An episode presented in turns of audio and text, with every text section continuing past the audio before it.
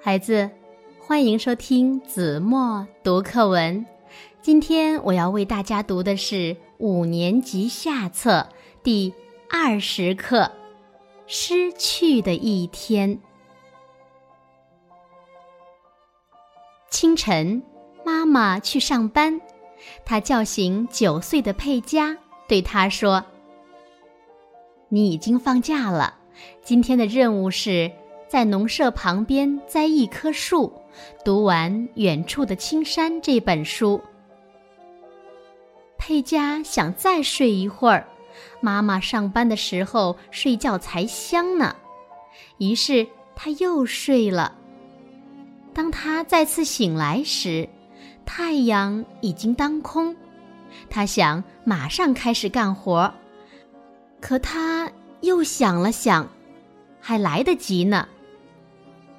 佩佳坐在一棵高大的绿荫如盖的桑树下，心想：“我先在这里坐一会儿，再开始干活吧。”可是后来，他却跑到果园里去，吃了一些鲜果，跟蝴蝶嬉戏了约莫半个小时，而后又在桑树下坐了下来。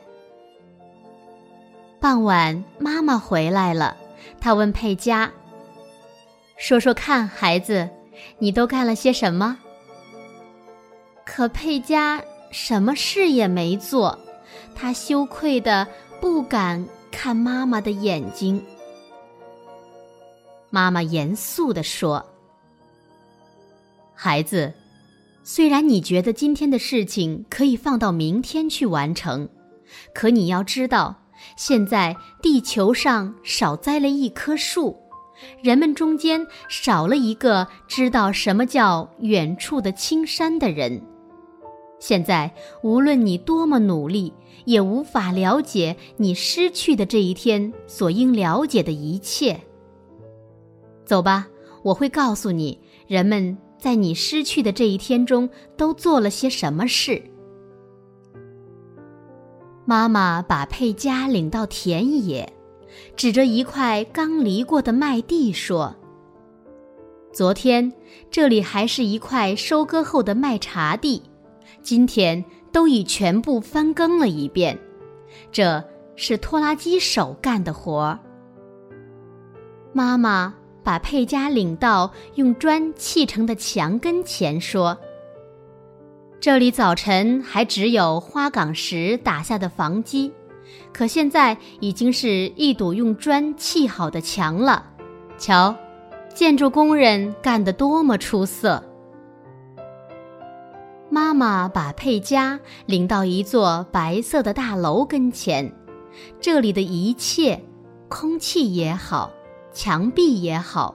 甚至楼房前面的青草地也好，都散发着面包香甜的气味。这里是面包房，早晨这些面包还是面粉，可现在令人垂涎欲滴。面包师整天工作，汽车一开来，面包就运到商店里去了。最后。母子俩走进了图书馆，图书管理员指着一个摆着很多书的大书架说：“这些书是大家今天看完后还回来的，而且人们又借走了同样多的书。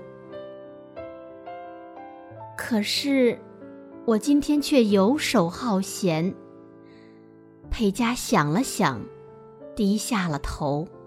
现在他明白了什么叫做失去的一天。